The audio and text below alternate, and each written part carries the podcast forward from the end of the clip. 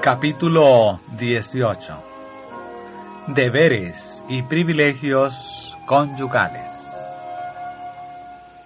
Jesús no impuso el celibato. Los que consideran la relación matrimonial como uno de los ritos sagrados de Dios, protegidos por su santo precepto, serán gobernados por los dictados de la razón.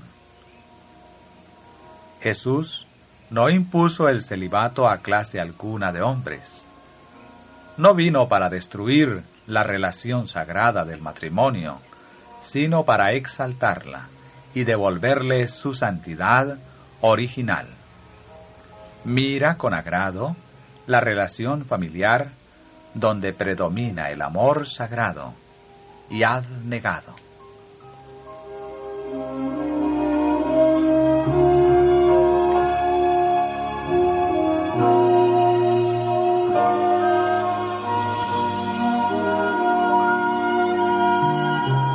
El matrimonio es santo y legítimo.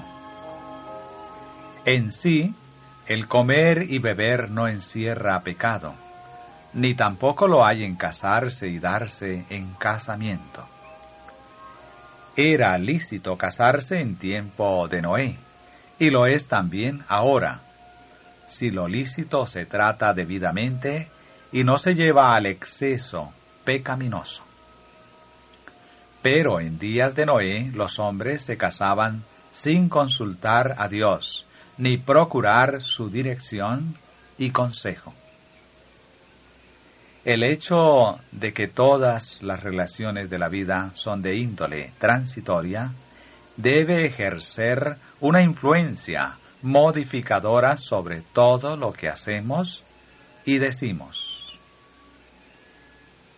En tiempos de Noé, lo que hacía pecaminoso el casamiento delante de Dios era el amor desordenado y excesivo, por lo que en sí era lícito cuando se hacía el debido uso de ello. Son muchos en esta época del mundo los que pierden su alma al dejarse absorber por los pensamientos referentes al casamiento y a la relación matrimonial. La relación matrimonial es santa, pero en esta época degenerada cubre toda clase de vileza. Se abusa de ella, y esto ha llegado a ser un crimen que constituye ahora una de las señales de los postreros días, así como los matrimonios, según se realizaban antes del diluvio eran entonces un crimen. Cuando se comprendan la naturaleza sagrada y los requisitos del matrimonio, éste resultará a una hora aprobado por el cielo y acarreará felicidad a ambas partes, y Dios será glorificado.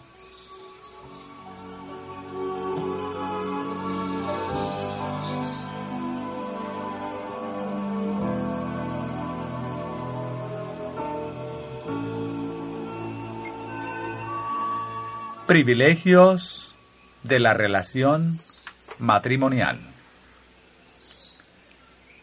Los que profesan ser cristianos deben considerar debidamente el resultado de todo privilegio de la relación matrimonial y los principios santificados deben ser la base de toda acción. En muchos casos, los padres han abusado de sus privilegios matrimoniales y al ceder a sus pasiones animales, las han fortalecido.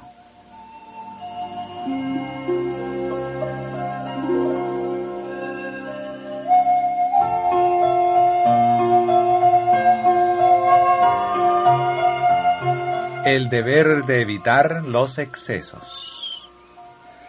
Llevar a los excesos lo legítimo constituye un grave pecado. Muchos padres no obtienen el conocimiento que debieran tener en la vida matrimonial. No se cuidan de manera que Satanás no les saque ventaja ni domine su mente y su vida. ¿No ven que Dios requiere de ellos que se guarden de todo exceso en su vida matrimonial? Pero muy pocos consideran que es un deber religioso gobernar sus pasiones. Se han unido en matrimonio con el objeto de su elección y por lo tanto razonan que el matrimonio santifica la satisfacción de las pasiones más bajas. Aún hombres y mujeres que profesan piedad dan rienda suelta a sus pasiones concupiscentes y no piensan que Dios los tiene por responsables del desgaste de la energía vital que debilita su resistencia y enerva todo el organismo.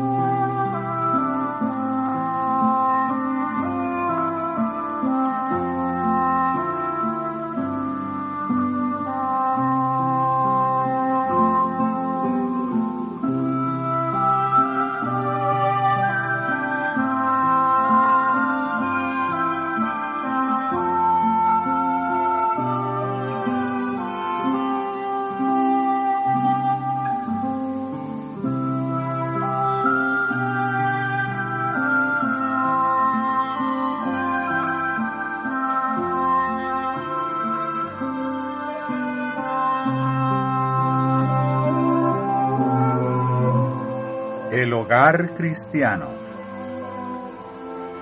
Continuación del capítulo 18. Deberes y privilegios conyugales. La consigna sea abnegación y templanza. Ojalá que pudiese hacer comprender a todos su obligación hacia Dios en cuanto a conservar en la mejor condición el organismo mental y físico para prestar servicio perfecto a su Hacedor. Evite la esposa cristiana, tanto por sus palabras como por sus actos, excitar las pasiones animales de su esposo. Muchos no tienen fuerza que malgastar en este sentido. Desde su juventud han estado debilitando el cerebro y minando su constitución por la satisfacción de las pasiones animales. La abnegación y la temperancia debieran ser la consigna en su vida matrimonial. Tenemos solemnes obligaciones para con Dios en cuanto a conservar puro el espíritu y sano el cuerpo, para beneficiar a la humanidad y rendir a Dios un servicio perfecto. El apóstol nos advierte, no reine, pues, el pecado en vuestro cuerpo mortal, para que le obedezcáis en sus concupiscencias. Nos insta a ir adelante, diciéndonos que todo aquel que lucha, de todo se abstiene. Exhorta a todos los que se llaman cristianos a que presenten sus cuerpos en sacrificio vivo, santo, agradable a Dios dice, hiero mi cuerpo y lo pongo en servidumbre, no sea que, habiendo predicado a otros, yo mismo venga a ser reprobado. No es amor puro el que impulsa a un hombre a hacer de su esposa un instrumento que satisfaga su concupiscencia es expresión de las pasiones animales que claman por ser satisfechas. Cuán pocos hombres manifiestan su amor de la manera especificada por el apóstol. Así como Cristo amó a la iglesia y se entregó a sí mismo por ella, no para contaminarla, sino para santificarla y limpiarla para que fuese santa y sin mancha. Esta es la calidad del amor que en las relaciones matrimoniales Dios reconoce como santo. El amor es un principio puro y sagrado, pero la pasión concupiscente no admite restricción. No quiere que la razón le dicte órdenes ni la controle. No vislumbra las consecuencias, no quiere razonar de la causa al efecto.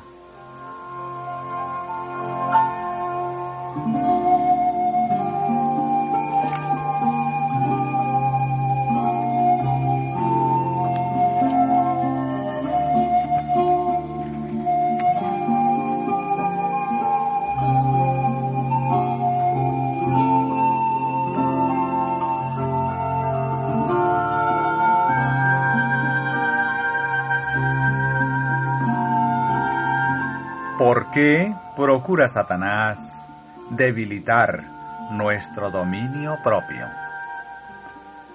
Satanás procura rebajar la norma de pureza y debilitar el dominio propio de los que contraen matrimonio, porque sabe que mientras las pasiones más bajas se intensifican, las facultades morales se debilitan y no necesita él preocuparse por el crecimiento espiritual de ellos. Sabe también que de ningún otro modo puede él estampar su propia imagen odiosa en la posteridad de ellos, y que le resulta así aún más fácil amoldar el carácter de los hijos que el de los padres.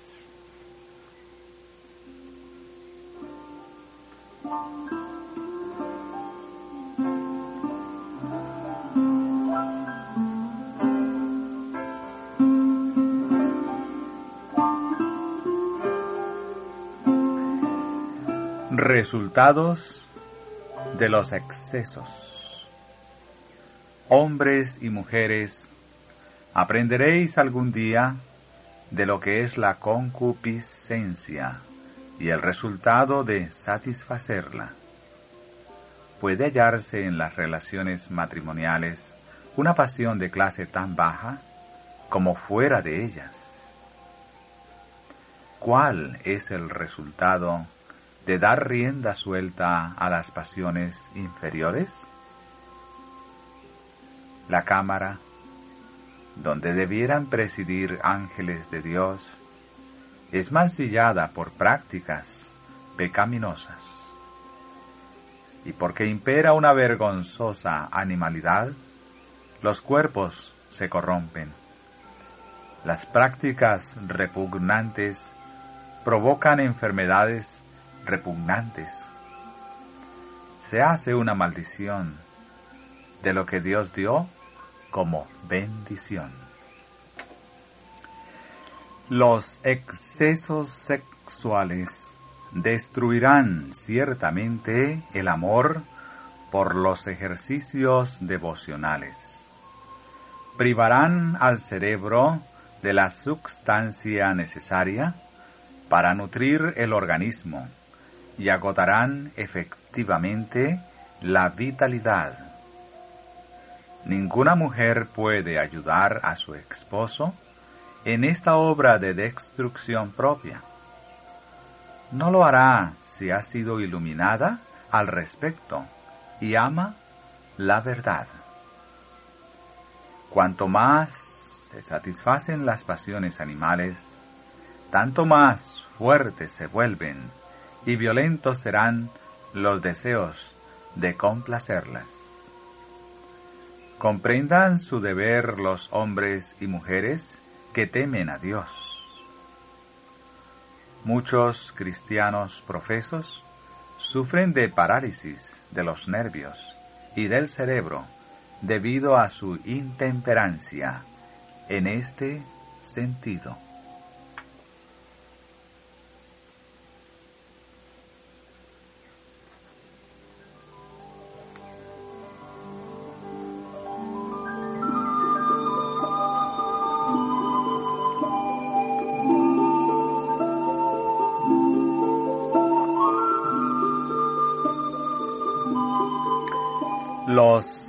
Han de ser considerados. Los maridos deben ser cuidadosos, atentos, constantes, fieles y compasivos. Deben manifestar amor y simpatía. Si cumplen las palabras de Cristo, su amor no será del carácter bajo terrenal ni sensual que los llevaría a destruir su propio cuerpo y a acarrear debilidad y enfermedad a sus esposas. No se entregarán a la complacencia de las pasiones bajas mientras repitan constantemente a sus esposas que deben estarles sujetas en todo. Cuando el marido tenga la nobleza de carácter, la pureza de corazón y la elevación mental que debe poseer todo cristiano verdadero, lo manifestará en la relación matrimonial. Si tiene el sentir de Cristo, no será destructor del cuerpo, sino que estará henchido de amor tierno y procurará alcanzar al más alto ideal en Cristo.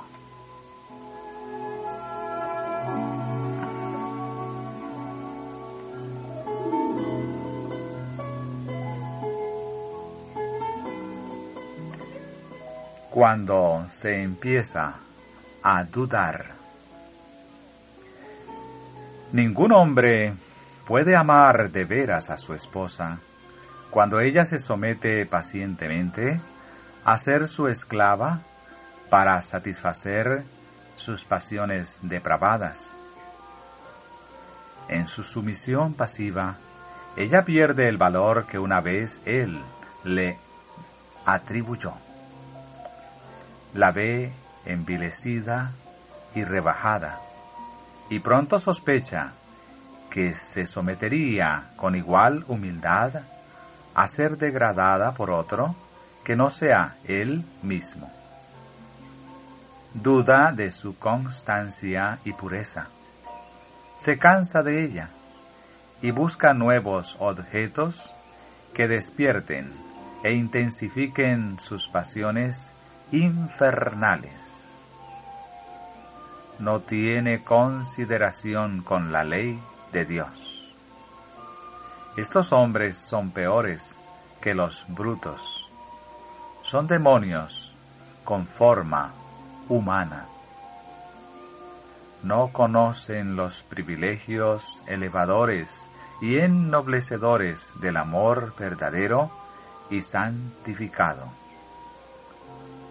La esposa también llega a sentir celos del esposo y sospecha que, si tuviese oportunidad, dirigiría sus atenciones a otra persona con tanta facilidad como a ella. Ella ve que no se rige por la conciencia ni el temor de Dios. Todas estas barreras santificadas son derribadas por las pasiones concupiscentes. Todas las cualidades del esposo que le asemejarían a Dios son sujetas a la concupiscencia brutal y vil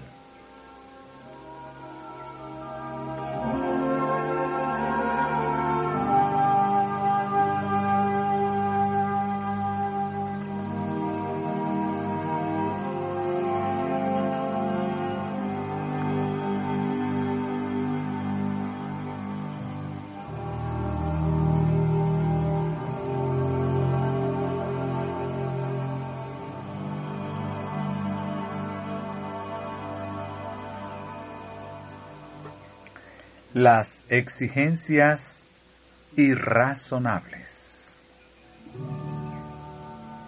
La cuestión que se ha de decidir es esta.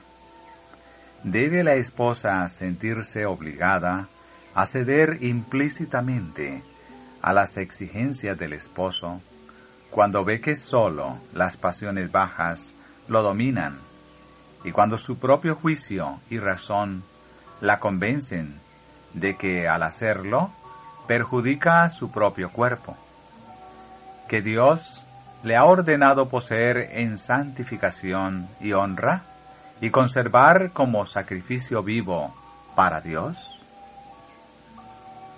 ¿No es un amor puro y santo lo que induce a la esposa a satisfacer las propensiones animales de su esposo?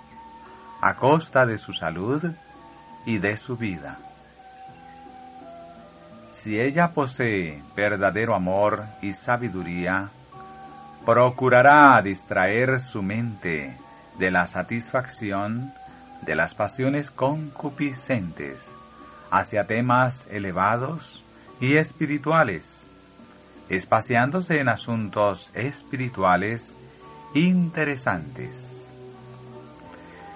Tal vez sea necesario instarlo con humildad y afecto, a un riesgo de desagradarle y hacerle comprender que no puede ella degradar su cuerpo cediendo a sus excesos sexuales.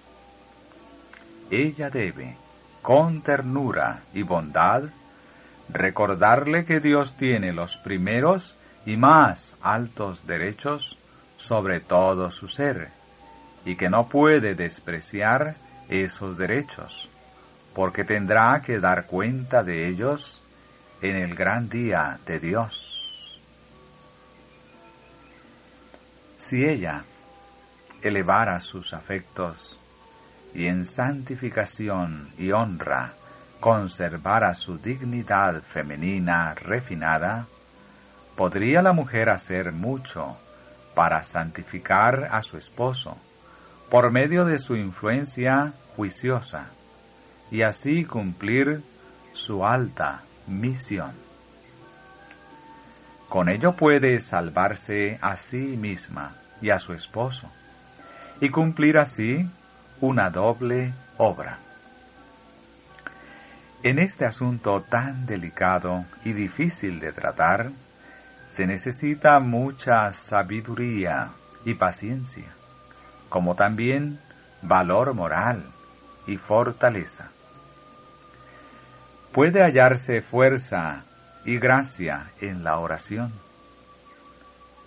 El amor sincero ha de ser el principio que rija el corazón. El amor hacia Dios y hacia el esposo deben ser los únicos motivos que rijan la conducta.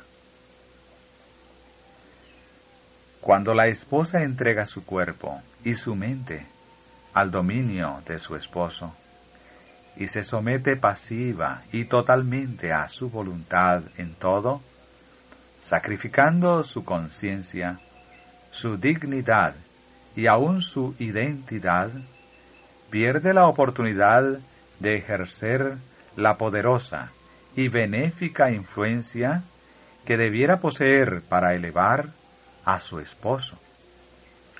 Podría suavizar su carácter severo y podría ejercer su influencia santificadora de tal modo que lo refinase y purificase, induciéndole a luchar fervorosamente para gobernar sus pasiones, a ser más espiritual, a fin de que puedan participar juntos de la naturaleza divina, habiendo escapado de la corrupción que impera en el mundo por la concupiscencia. El poder de la influencia puede ser grande para inspirar a la mente temas elevados y nobles, por encima de la complacencia baja y sensual, que procura por naturaleza el corazón que no ha sido regenerado por la gracia. Si la esposa considera que a fin de agradar a su esposo, debe rebajar sus normas, cuando la pasión animal es la base principal del amor de él y controla sus acciones, desagrada a Dios, porque deja de ejercer una influencia santificadora sobre su esposo. Si le parece que debe someterse a sus pasiones animales sin una palabra de protesta, no comprende su deber con él ni con Dios.